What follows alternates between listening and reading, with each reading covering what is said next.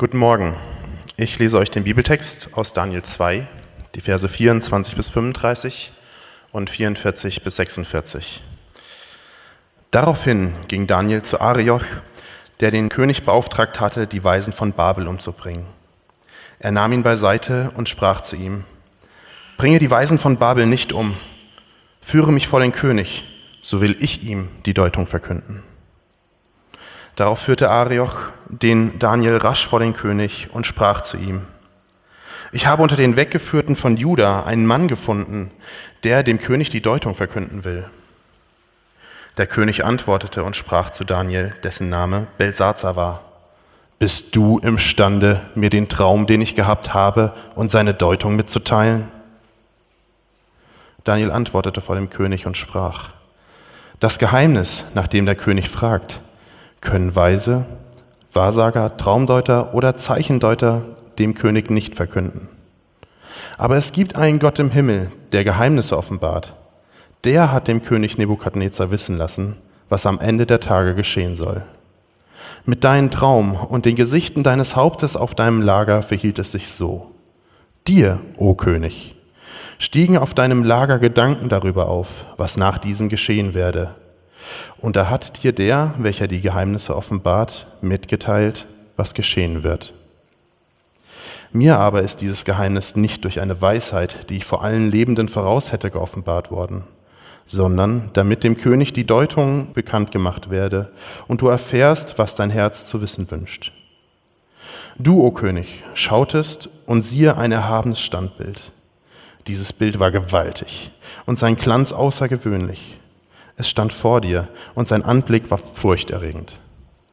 Das Haupt dieses Bildes war aus gediegenem Gold, seine Brust und seine Arme aus Silber, sein Bauch und seine Lenden aus Erz, seine Oberschenkel aus Eisen, seine Füße teils aus Eisen und teils aus Ton. Du sahst zu, bis sich ein Stein losriss, ohne Zutun von Menschenhänden, und das Bild an seinen Füßen traf, die aus Eisen und Ton waren, und sie zermalmte. Da wurden Eisen, Ton, Erz, Silber und Gold miteinander zermalmt, und sie wurden wie Spreu auf dem Sommertennen, und der Wind verwehte sie, so dass keine Spur mehr von ihnen zu finden war. Der Stein aber, der das Bild zertrümmert hatte, wurde zu einem großen Berg und erfüllte die ganze Erde.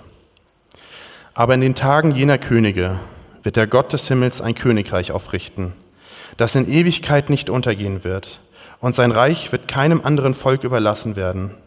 Es wird all jene Königreiche zermalmen und ihnen ein Ende machen. Es selbst aber wird in Ewigkeit bestehen.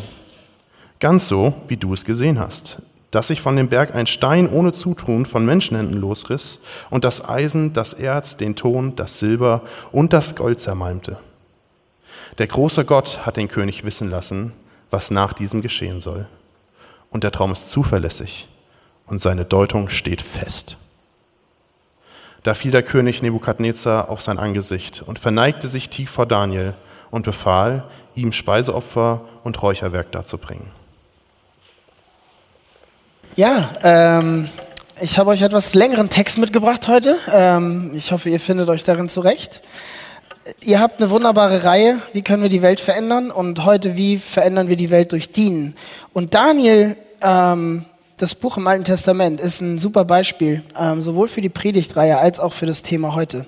Und ähm, der Hintergrund von Daniel, der, der Hintergrund des Textes, der gelesen wurde, ist, dass ähm, Israel von einem König, einem feindlichen König, ähm, besiegt wurde.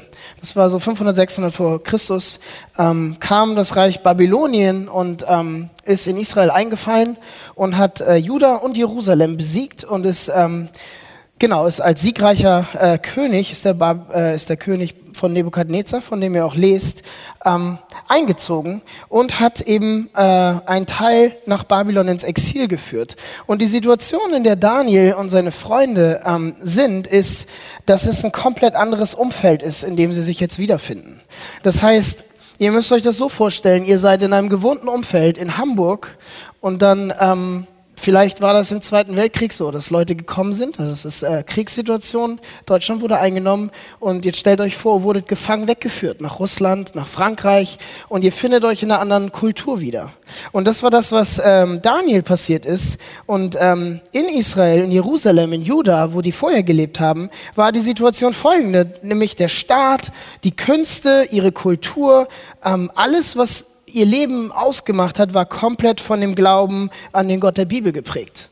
Ähm, das gab Feste, die einen daran erinnert haben, äh, was man geglaubt hat. Es gab äh, immer wieder wiederholende Rituale, die diese Identität eingeprägt haben. Und das ist alles nicht mehr. Ja, die sind jetzt auf einmal in einem komplett anderen Umfeld, in einem feindlichen Umfeld, in einem Umfeld, was diesen Glauben nicht teilt. Und ähm, das ist ziemlich spannend und äh, die Frage, die ihr euch äh, stellt, wie können wir die Welt verändern, die musste Daniel auch beantworten. Und ähm, wie kann ich, Daniel, das war wahrscheinlich ein 14-, 15-jähriger Knabe, als er da hingekommen ist, ähm, in so einem Umfeld, äh, in einem feindlichen Umfeld überhaupt irgendeinen Einfluss haben? Oder was soll ich überhaupt machen? Und ähm, Daniel zeigt uns drei Prinzipien aus diesem Text, wie ähm, wir durch die die Welt verändern können. Das erste ist Daniels zwei Namen. Äh, wenn ihr in Vers 26 schaut, dann spricht der Text davon, dass Daniel, dessen Name Belsazar war. Ähm, Daniel war ein hebräischer Name und die Bedeutung ist, äh, Gott ist mein Richter. Also Daniel, Elohim, El ist äh, Gott und dieser Gott, der jüdische Gott, ist mein Richter. Belsazar ist ein babylonischer Name und hat eine komplett andere Bedeutung. Der, einer der Hauptgötter in Babylonien war Bel und äh, Belsazar heißt, äh, Bel ist mein Gott. Wie kriegt ihr denn das zusammen? Ja, Daniel hat zwei Namen. Und was hat jemand wie Daniel ähm, vor dem König zu tun. Ja? Also dieser König, das äh, können wir uns wahrscheinlich nicht vorstellen, aber wenn man vor so jemanden getreten ist, äh, der ganze Nationen platt gemacht hat, dann haben wir ihm wahrscheinlich die, die Knie geschlottert. Ja? Und Daniel als kleiner Junge ist dann plötzlich vor diesem König. Was macht jemand wie Daniel da? Also was beinhalten Daniels zwei Namen? Zweiter Punkt, ähm, der merkwürdige Traum. Äh, wir haben gelesen, äh, in Vers 31 beginnt der Traum. Was hat dieser Traum zu bedeuten? Ja, ähm, und der dritte Punkt ist ähm, dieser Stein, der von irgendwoher kommt und äh, dieses Standbild, was der Gegenstand des Traumes ist, zerstört. Ja? Ähm, ihr seht das in Vers 34. Äh, was ist das für ein Stein, äh, von dem wir da hören? Ja? Also drei Ideen, drei äh, Prinzipien, wie ihr die Welt verändern könnt. Erstens die Bedeutung der zwei Namen und äh, das wird uns zeigen, was die Voraussetzung zum Dienen ist. Ja? Der zweite Punkt, die Bedeutung des Traums. Und das wird uns zeigen, was die Versuchung im Dienen ist. Und äh, der dritte Punkt, die Bedeutung des Steins. Und das wird uns zeigen, wie wir Zuversicht im Dienen finden können. Okay. Seid ihr bereit? Oder seid ihr schon eingeschlafen? Ist ja gerade Hafengeburtstag. Wahrscheinlich waren einige spät unterwegs noch, nicht? Okay. Ähm, Erster Punkt, Bedeutung der zwei Namen, die Voraussetzung zum Dienen. Ähm, was hat Daniel in Babylon verloren? Und ähm, die Antwort habe ich teilweise schon gegeben. Ähm, Nebukadnezar war nicht nur ein, ein mächtiger König, er war auch ein sehr schlauer König. Ähm, gewöhnlicherweise, wenn man ein Land platt macht, wenn man äh, siegreich ist, dann macht man folgendermaßen. Dann ähm, stellt man Wachen auf und sagt, das Territorium gehört jetzt mir und ähm, man zerstört einen gewissen Teil des Landes und äh, macht was Neues draus. Das hat Daniel nicht, äh, das hat Nebukadnezar nicht gemacht und das war auch nicht Teil der Strategie von Babylonien, sondern äh, Nebukadnezar hatte einen anderen Plan. Als er 577 in äh, Juda und Jerusalem eroberte, hat er nicht alles dem Erdboden gleich gemacht, sondern und er hat, er hat auch nicht alle Israeliten gefangen weggeführt. Er hat sich nur einen Teil genommen, ja, einen kleinen Teil. Er hat sich ungefähr 10.000 Leute von ihnen mitgenommen. Wer waren diese 10.000 Leute? Es ist interessant, diese 10.000 Leute, das war die Elite, ja? Man spricht ja von den oberen 10.000. Das waren die Professionals, die Oberschicht, die Intellektuellen, die Gebildeten, ähm, die Führer aus Militär, Staat, Kunst, Musik, Kultur, Bildung, Forschung, ähm, alles, was ihr haben wollt. Und warum macht er das? Die Idee ist relativ simpel. Wie kann man einen Staat unterwerfen und sich gefügig machen? Man nimmt ihnen einfach die Elite weg. Ja, man führt die Elite weg. Ähm, so ähnlich wie, wie kannst du eine Schlange, schlägst der Schlange den Kopf ab und dann ist da nicht mehr viel. Ja, du führst die Elite weg. Es gibt sogar einen ähm, Ausdruck dafür, man nennt das Brain Drain, ja, also Gehirn lassen. Ähm, wenn die schlauesten Köpfe eines Landes auswandern, dann ist das ein Riesenschaden für das Land selber. Ja, in diesem Fall war das kein Auswandern, sondern ein Gefangen wegführen. Aber das war der Plan. Ja, Nebuchadnezzar hat sich die kulturelle Elite geschnappt und hat sich, hat sie weggeführt in diese Metropole Babel. Und Babel war damals so eine, eine Riesenmetropole. Ja, eine der größten Städte, die es gab. Ähm, wahrscheinlich nicht ganz so schön wie Hamburg, aber ähm, und und der Plan, den äh, Nebukadnezar hatte, war, äh, wenn die erstmal zu uns kommen, ja, wenn diese maßgeblichen Einfluss, die Weltveränderer, ja, die Influencer, wenn die erstmal zu uns kommen, dann werden sie sich anpassen, ja, assimilieren. Assimilation ist das Stichwort. Und ähm, wir werden das schon irgendwie hinkriegen. Über Zeit werden wir die alte Weltanschauung, die sie hatten, durch die neue ersetzen, ja, und dann machen wir aus ihnen gute Babylonier. Ja, und dann schicken wir die zurück und der Rest kommt dann auch. Und ähm, unter den Weggeführten waren aber natürlich auch Leute, die das durchschaut haben. Und ähm, kaum waren sie im Exil, ähm, ist einer der, einer, der aufsteht, also ein, einer der Propheten damals, ähm, steht auf und sagt zu dem Volk, ihr findet das in Jeremia, der auch zu der Zeit gelebt hat, Jeremia 28, und der sagt, nein, nein, nein, nein, nein, nein, nein. Wir sind jetzt zwar in Babylonien, wir sind wahrscheinlich irgendwo am Rand angekommen, aber zieht nicht in die Stadt. Hat nichts mit diesen Leuten zu tun. Die Stadt ist böse. Ja, die Stadt ist böse und wir sind gläubig, wir sind Juden, wir können nicht in die Stadt rein. Und ähm, die, die, die Stadt Babel ist die Quelle von allem Übel, die, die Quelle von der babylonischen Kultur. Habt nichts damit zu tun, zieht nicht dort ein, lebt nicht dort, habt nichts mit den Menschen dort zu tun, haltet euch fern und betet gegen die Stadt. Ja, betet Gottes Gericht auf die Stadt, damit wir schnellstmöglich wieder in Israel sind. Ja, das war der Plan. Ähm, und es ist interessant, dass äh, sobald äh, Hanania das gesprochen hat, ähm, hört ein anderer Prophet davon, nämlich der berühmte Prophet Jeremia, und der war noch in Juda. Ähm, scheinbar ein Fehler von Nebukadnezar, der hat ihn nicht mitgenommen. Und äh, Jeremia schreibt einen Brief, ähm, einen Gegenbrief, und in diesem Brief sagt er, wie sich die Leute verhalten sollen. Ja, also er sagt, wie der wirkliche Wille Gottes an die Juden im Exil ist. Und, und das, was er schreibt, ist ziemlich schockierend. Und es ist ziemlich erstaunlich. Ähm, und es ist die Lebensphilosophie von Daniel. Es ist das, worauf er sein ganzes Leben, seine ganze, woher er seine Kraft, seine Überzeugung, sein, sein Dienen, sein, seine, seine Motivation im Dienen nimmt. Pass mal auf. Er schreibt, ähm, so spricht der Gott Israels zu allen, die ich nach Babel weggeführt habe. Baut Häuser, wohnt darin, pflanzt Gärten und esst ihre Früchte, nehmt Frauen, zeugt Söhne und Töchter damit ihr euch dort mehrt und eure Zahl nicht abnimmt und sucht den Frieden der Stadt, in die ich euch weggeführt habe und betet für sie zum Herrn. Denn in ihrem Frieden werdet auch ihr Frieden haben. Lasst euch nicht von euren Propheten täuschen, noch von euren Wahrsagern. Hört auch nicht auf eure Träume, die ihr euch selber träumen lässt. Okay, ihr, wenn ihr ein bisschen mitgehört habt, das ist ziemlich äh, ouch, ist ziemlich unbequem.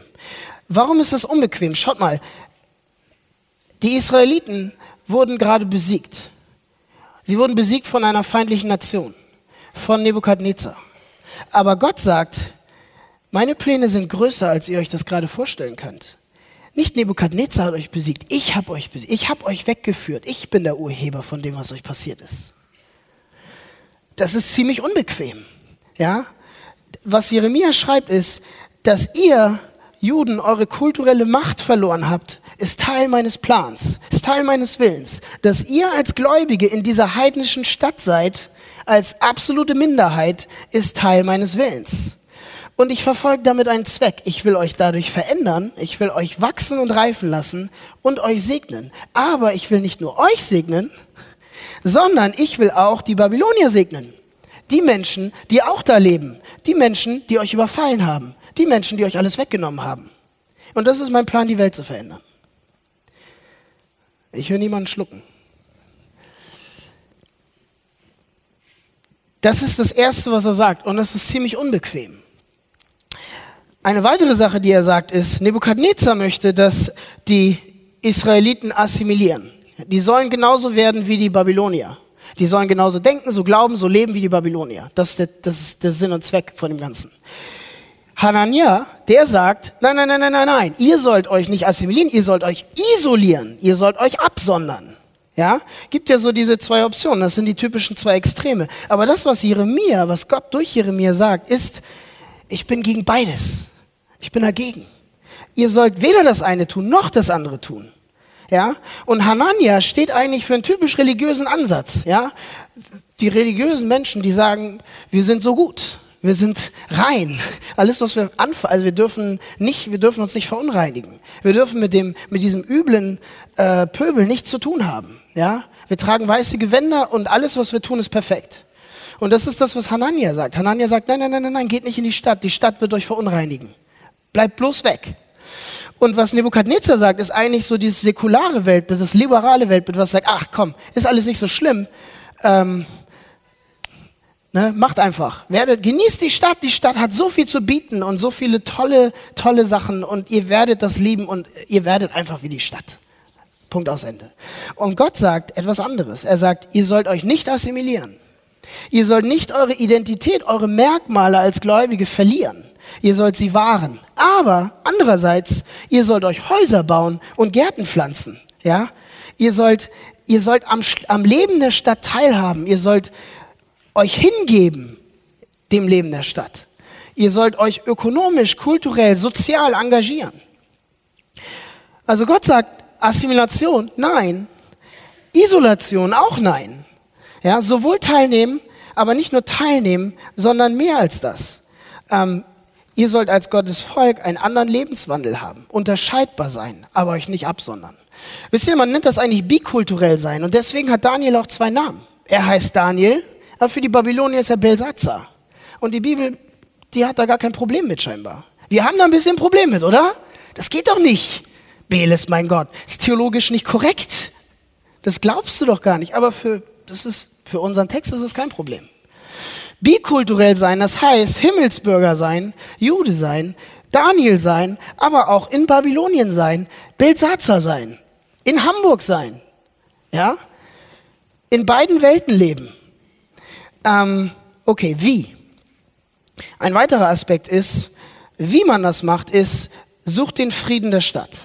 Ja, und Frieden, Leute, Frieden ist nicht, unser Wort Frieden ist oft die Abwesenheit von Krieg. Und das ist schon viel wert. Also jeder, der Krieg erlebt hat, und ich habe zum Glück keinen Krieg erlebt, aber wenn man drüber liest und sich damit auseinandersetzt, dann ist man dankbar, dass man überhaupt Frieden hat.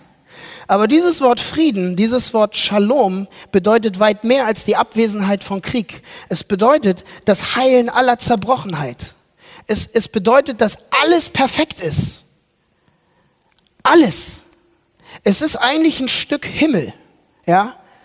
Das ist was dieses, es ist ein, ein ganzheitliches äh, Heilen aller Zerbrochenheit. Das ist ähm, emotional, physisch, spirituell, kulturell, sozial. Es ist ein sehr viel umfassenderer Begriff, als wir uns das oft klar machen.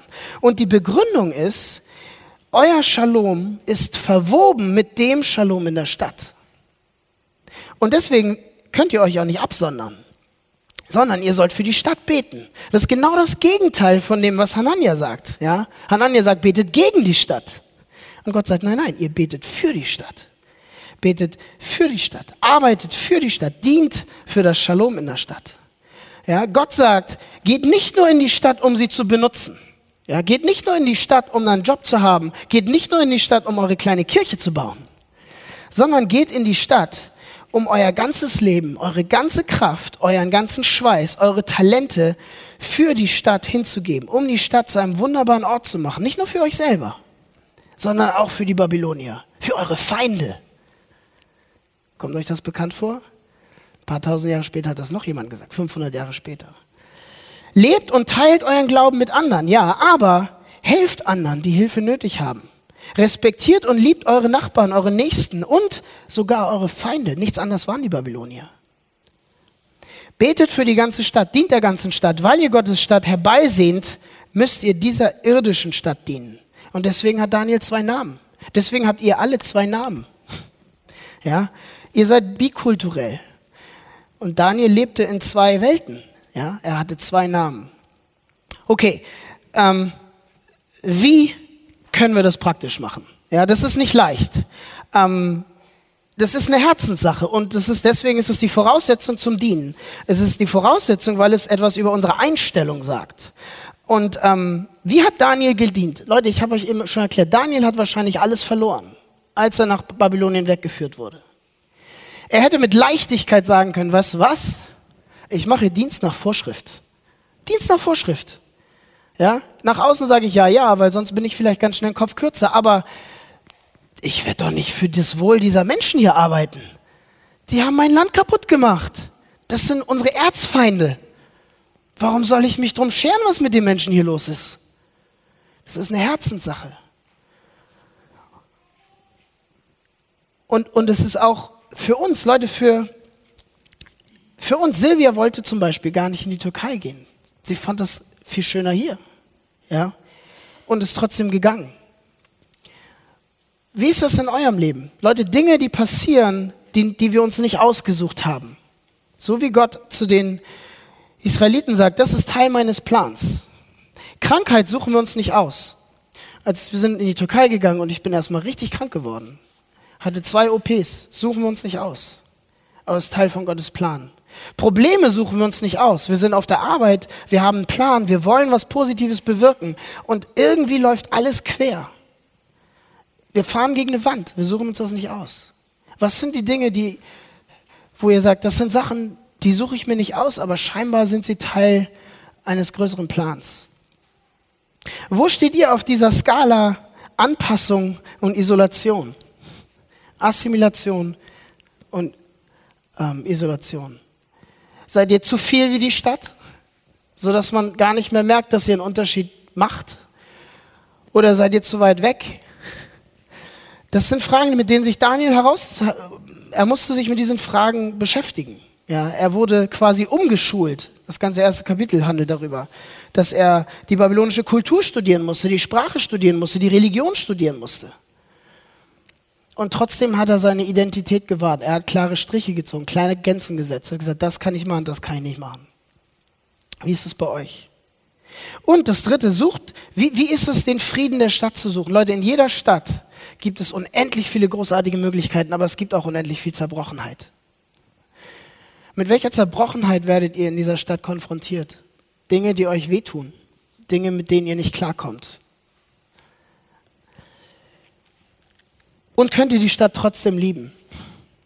Könnt ihr die Stadt trotzdem lieben? Könnt ihr trotzdem mit, einem, mit einer positiven Motivation an der Stadt arbeiten? Leute, diese, das ist diese, diese Grundlage, die Voraussetzung, die ist nicht einfach. Ich habe ich hab eine E-Mail bekommen im letzten Jahr und die hat mich sehr traurig gemacht. Ähm, Gegenstand, es ging darum, den Newsletter, wir schicken ja immer so Newsletter raus, und es ging darum, dass mir jemand geschrieben hat, ähm, bitte äh, mich vom Newsletter löschen. Dachte ich, ja, alles klar, kein Problem. Und ähm, habe ich gemacht und äh, dann kam auch das Dankeschön zurück und dann äh, ich habe gar nicht gefragt, warum, wieso, weshalb, aber dann kam auch eine gleiche Erklärung mit dabei und sagt, weißt du was, ich habe kein Herz mehr für dein Land. Ich habe kein Herz mehr für dein Land. Ich, ich will nicht mehr für dein Land beten. Und ich verstehe das, wenn ihr ein bisschen die Nachrichten verfolgt, versteht ihr das wahrscheinlich auch.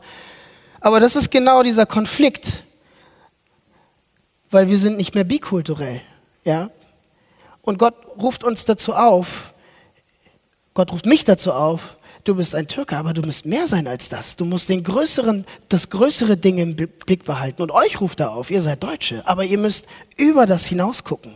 Über euren Tellerrand hinaus gucken. Vielleicht müsst ihr eine andere Perspektive einnehmen, wenn ihr Nachrichten schaut. Wir haben gerade die zweite Wahl, wir haben die Wahl wieder angesetzt bekommen in Istanbul. Und ähm, natürlich ist es, ist es äh, besorgniserregend. Aber kann ich glauben, dass es Teil von Gottes größerem Plan ist? Kann ich trotzdem für die Stadt beten? Oder kaufe ich die Perspektive der Medien und sage, nee, das ist alles schlecht. Ich habe kein Herz mehr für dieses Land. Ich habe kein Herz mehr für Hamburg. Das ist die Voraussetzung zum Dienen. Zweiter Punkt. Die Bedeutung des Traumes. Die Versuchung im Dienen.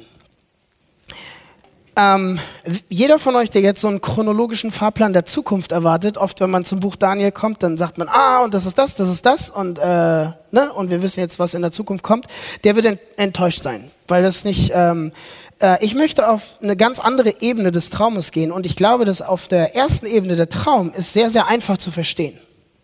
Der Traum ist sehr einfach zu verstehen, und wenn ihr euch mal anguckt, warum Nebukadnezar so wütend ist, und warum er so irrational handelt. Ja, es gibt an vielen Stellen der Bibel, dass jemand einen Traum hat und dann erzählt er ihnen den Traum seinen Traumdeutern und der Traumdeuter sagt, äh, ja okay, und das ist die Bedeutung. Nebukadnezar erzählt noch nicht einmal seinen Traum. Er sagt, nee, nee, nee, nee, nee. Ihr sagt mir den Traum und dann sagt ihr mir auch die Auslegung. ist ja völlig irrational. Warum, warum ist er so wütend? Warum erzählt er den Traum nicht mal? Leute, ich glaube Folgendes. Er ist, er ist so wütend, er will sogar seine ganzen Weisen ermorden. Ja? Seine ganzen Gelehrten und Traumdeuter will er ermorden, wenn sie ihm nicht den Traum sagen und die Deutung gleich mit. Ich glaube, der Grund ist folgender. Ich glaube, dass Nebukadnezar eigentlich sehr genau versteht, was die Grundlage dieses Traums ist. Ja? Ich, ich glaube, der versteht das sehr genau. Und deswegen ist er auch so wütend. Der Gegenstand dieses Traums ist dieses Standbild, ja? Äh, dieses Standbild aus Gold, Silber und aus den verschiedenen Materialien und dann mit den Füßen aus Ton und Eisen. Leute, wofür steht dieses Standbild? Schaut, Nebuchadnezzar, als der König wurde, hatte er wahrscheinlich große Träume und Visionen. Er hatte große Ambitionen. Er war strebsam und auch er wollte die Welt verändern. Er wollte sie mit Macht verändern, mit Gewalt. Ja, und das Standbild, sehr, sehr einfach, das Standbild verkörpert sein Lebenswerk. Ja, das ist sein Lebenswerk. Der Kopf ist aus Gold, die Brust ist aus Silber. Ja, wir, wir blenden andere mit äh, allem, was wir so können.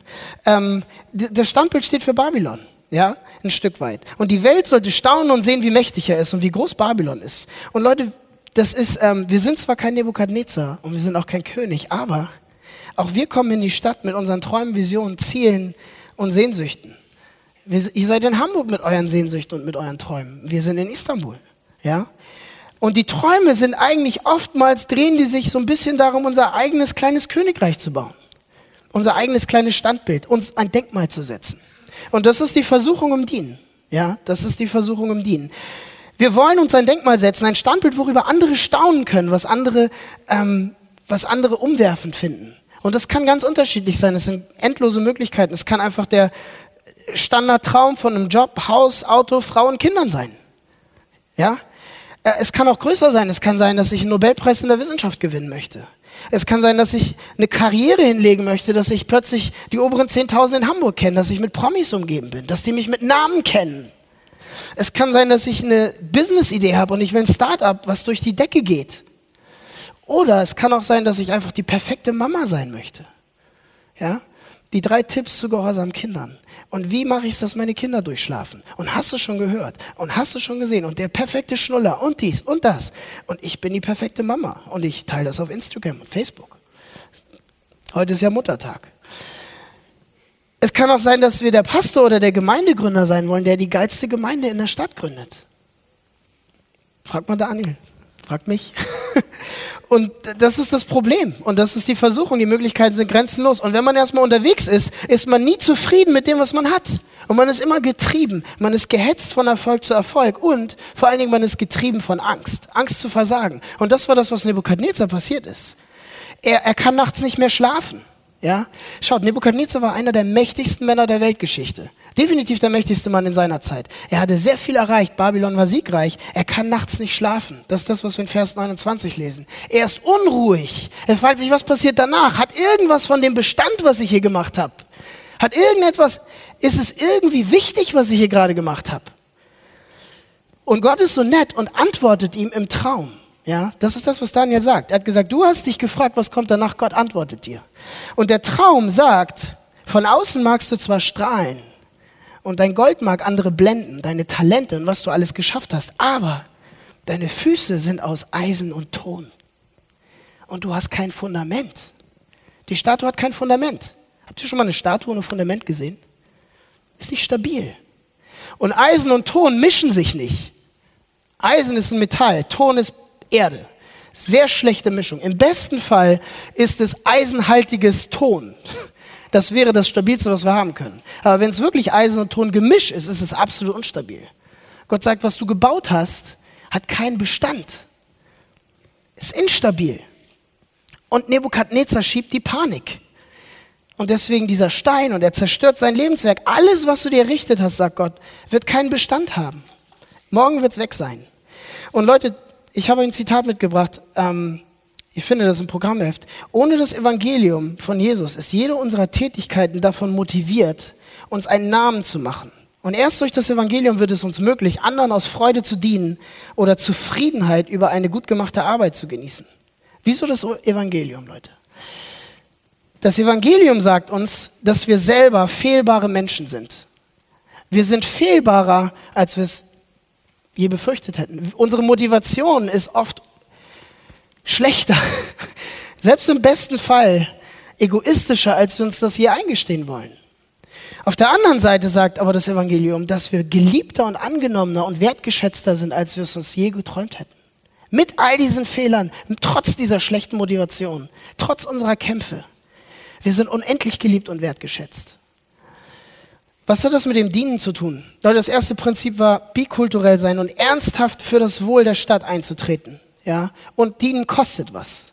Es hat, es hat Daniel was gekostet. Es hat ihn gekostet, nicht bitter zu werden und seine Feinde zu lieben. Nichts anderes hat er gemacht. Das zweite Prinzip ist, nicht selbst sich, sich selber zu dienen, nicht sich selber ein Denkmal setzen zu wollen, sondern wirklich, wirklich anderen dienen zu wollen. Und die Versuchung, das ist, das ist die Versuchung, ja. Und, und was Gott im Traum Nebukadnezar sagt, ist, wenn du deine Stärke, deinen Wert, deine Sicherheit im Leben nicht in mir suchst, dann wirst du immer in Angst leben müssen. Du wirst immer in Angst leben müssen. Wenn, wenn ich nicht dein Lebensfundament bin, dann wird nichts, was du machst, Bestand haben. Und du weißt es. Du weißt es. Du kennst mich nicht, aber du weißt es, denn deine Füße sind aus Ton. Und Paulus sagt das nochmal anders. Er sagt im Korintherbrief, sagt er, wenn aber jemand auf diesen Grund, auf das Evangelium, Gold, Silber, kostbare Steine, Holz, Heu, Stroh baut, so wird das Werk eines jeden offenbar werden. Der Tag, das Ende, die Zukunft wird es zeigen, weil es durchs Feuer geoffenbart wird. Und welche Art das Werk eines jeden ist, wird das Feuer erproben. Dienen wir wirklich der Stadt? Was ist unsere Motivation? Oder bauen wir uns ein eigenes Standbild? Bauen wir an unserem eigenen Image? Wollen wir, dass Leute uns sehen? Ein anderer Aspekt dieses äh, zweiten Punktes ist, dass er uns eigentlich zeigt, jeder dient zu jeder Zeit immer irgendeinem Königreich. Es ist entweder das ewige Königreich oder es ist unser eigenes Königreich. Menschen sind zielgerichtete Wesen. Wir können gar nicht anders. Wir müssen Ziele haben. Wir haben nicht hinterfragbare Grundannahmen über das Leben, Dinge, die wir glauben. Vom Atheisten bis zum Christen, ja. Dinge, die wir nicht beweisen können. Wir haben eine Motivation, ein Wertesystem, eine Denkordnung. Was ist es bei euch? Was ist es bei euch? Okay, ähm, Bedeutung der zwei Namen, Voraussetzung zum Dienen, die Bedeutung des Traums, Versuchung beim Dienen. Dritter Punkt, die Bedeutung des Steins. Gibt uns Zuversicht zum Dienen. Einige Dinge, die interessant sind, passt auf. In Vers 34 hört ihr von diesem Stein und ihr seht in Vers 44, dass dieser Stein Gottes Königreich ist. Und es wird zweimal im Text hervorgehoben, dass es nicht von Menschenhand gemacht ist. Dieser Stein ist nicht von Menschenhand. Das heißt, er ist übernatürlich. Ja? Gibt gerade die Avengers. Übernatürlich. Von einem anderen Planeten. Keine Ahnung. Und es ist im Kontrast zu dem Standbild, was von Menschenhand gemacht wird. Ja? Ein, ein, weiteres Ding, was interessant ist, der Stein, ihr habt eine ganze Reihe an Materialien, ja? Ähm, Gold, Silber, Bronze, Erz, Ton, Eisen. Der Stein ist das wertloseste aller Materialien. Ist das wert? Ihr findet das überall, könnt einen Stein aufheben, ja? Gott wählt zum Verkünden seines Königreichs das nach unseren Maßstäben wertloseste Material. Ist doch spannend, oder? Und warum macht er das? Er möchte zeigen, dass in seinem Königreich alles auf dem Kopf steht. Das, was uns so viel bedeutet, kann, in seinem, kann sein, dass es in seinem Königreich gar nichts bedeutet. Und das, was uns so wertlos erscheint, kann in seinem Königreich unendlich wertvoll sein. Gott wählt den Stein. Aus menschlicher Sicht das schwächste, wertloseste, unscheinbarste Element. Nichts, was man im gewöhnlichen Denksystem unserer Welt Wert beimisst. Okay, und das dritte, was interessant ist, ist, der, klein, der Stein ist klein. Wir lesen, es ist ein kleiner Stein. Okay, er wächst später, ja, und das Standbild ist riesig. Aber der Stein ist riesig. Und dieser kleine Stein zermalmt dieses Standbild. Fällt ihm auf die Füße, an seine Achillesferse, an seinen schwächsten Punkt. Und wird später zu einem Berg. Aber es ist nicht von Anfang an ein Berg, es ist ein winziger Stein. Ja, ein kleiner, wertloser Stein stellt die Weltordnung auf den Kopf. Was, was hat das mit Dienen zu tun? Leute, das gibt uns Mut und Zuversicht, wenn ihr dient.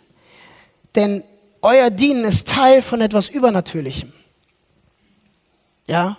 Wenn ihr die Voraussetzungen zum Dienen habt, wenn ihr die Versuchung im Dienen bewältigt, dann ist euer Dienst ein Teil von etwas Übernatürlichem. Das heißt, so oft ihr auch versagen mögt, es wird erfolgreich sein.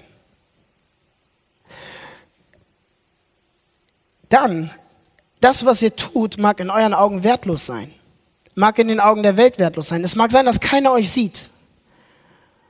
Aber im Gottes Königreich ist es vielleicht das Wertvollste, was ihr macht.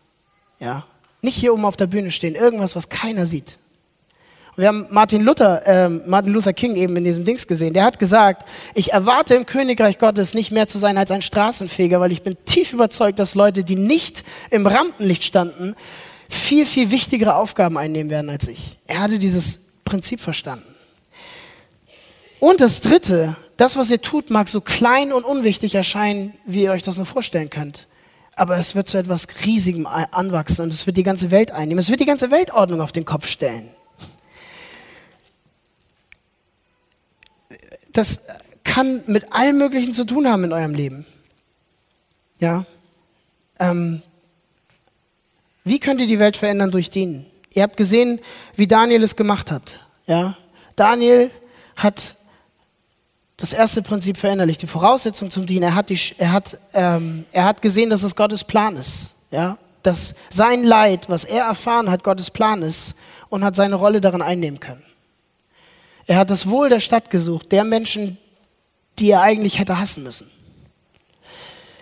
Er hat der Versuchung widerstanden, sich selbst zu dienen. Er hatte auch Träume. Er hätte sich wahrscheinlich gewünscht, dass diese Herrschaft morgen schon zu Ende ist, damit er schnell zurück kann zu seiner Familie. Aber er hat es verinnerlicht und hat die Versuchung, sich selbst, seine eigenen Wünsche über Gottes Wünsche zu stellen, hat er geschafft. Und er hat Zuversicht zum Dienen gefunden, darin, dass er wusste, auch wenn wir eine Minderheit sind, wir sind im Exil, wir haben keine Macht, wir sind völlig machtlos. Und nichts, was ich tue, wird daran etwas ändern. Aber dadurch, dass er das verinnerlicht hat, ist er zum größten Mann im Reich aufgestanden. Er, ist, er war der zweite oder dritte im Reich und hat riesen Einfluss gehabt. Und Gott hat Babylon gesegnet und Israel auch. Aber wisst ihr was? Ein paar Jahrhunderte später kam ein größerer Daniel. Jesus. Und ich habe schon gesagt, das Evangelium ist die Grundlage dafür, dass wir das überhaupt können. Schaut mal, Jesus wurde nicht ins Exil weggeführt, gewaltsam. Aber Jesus hat alles aufgegeben. Wir lesen, dass er Gott war, Gott gleich. Und alle haben ihm gehorcht. Und er ist Mensch geworden. Er hat sich erniedrigt, Mensch zu werden. Er hatte auch zwei Namen, Gott und Mensch, wie Daniel. Er war Teil eines größeren Königreichs, ein Königreich, was unsere Vorstellung über, über, übersteigt und ist aber in eine kulturelle Zeit hineingeboren worden. Hat alles aufgegeben, hat keine Super, Superkräfte mehr gehabt. Das zweite Prinzip, er hat sein Wohlbefinden nicht über das von dem Wohlbefinden von uns gestellt. Ja? Er hat nicht sein eigenes Königreich gebaut, sondern er wollte, dass wir befreit leben können, dass er uns retten kann. Das war ihm wichtiger. Er war durchsetzt von dem Gedanken, anderen zu dienen. Er sagt sogar an einer Stelle, ich tue nichts außer das, was mein Vater mir zeigt. Er hat sich untergeordnet. Er war demütig. Und das Dritte, Jesus ist der Stein, der eigentlich auf diese Welt fällt. Dieser Stein, dieses Königreich Gottes wird damit begonnen, dass Jesus in die Welt kommt. Das lesen wir. Und es hat klein angefangen mit zwölf Jüngern. Und schaut euch mal die Welt an. Und es hat eine Bewegung losgetreten und es, wir sind noch nicht am Ende dieser Bewegung. Ja? Wir sind vielleicht ein Prozent in Hamburg, wir sind 0,005 Prozent in Istanbul. Aber wir sind ein, ein Stein, der wächst. Seid ermutigt. Seid ermutigt, wenn ihr in eurer Arbeit frustriert seid, wenn ihr denkt, was kann ich hier schon machen? Ja? Istanbul hat 20 Millionen Einwohner. Wir kennen 50 Leute vielleicht. Was sind 50 Leute im Angesicht von 20 Millionen Einwohnern? Seid ermutigt, das Kleine, es ist wertvoll. Und das, was ihr macht, ist wertvoll. Gebt nicht auf, wenn ihr frustriert seid, da wo ihr seid. Gebt nicht auf, wenn ihr mit Widrigkeiten konfrontiert seid. Ihr seid Teil von etwas Übernatürlichem. Ich möchte noch beten. Vater, ich danke dir für diesen Text. Danke dir dafür, dass du ähm, uns so jemanden wie Daniel gegeben hast und später so jemanden wie Jesus, der uns ein Vorbild gibt, zu dienen, Vorbild gibt, ermutigt zu sein, ein Vorbild gibt, ähm, andere Wertmaßstäbe zu haben ähm, und Dinge anders zu beurteilen, der das Kleine wertschätzen lässt, das, was in, deinen, in, in den Menschenaugen wertlos ist und der aus dem Wertlosen etwas Wunderbares wachsen lässt. Danke dir, Jesus. In deinem Namen beten wir. Amen.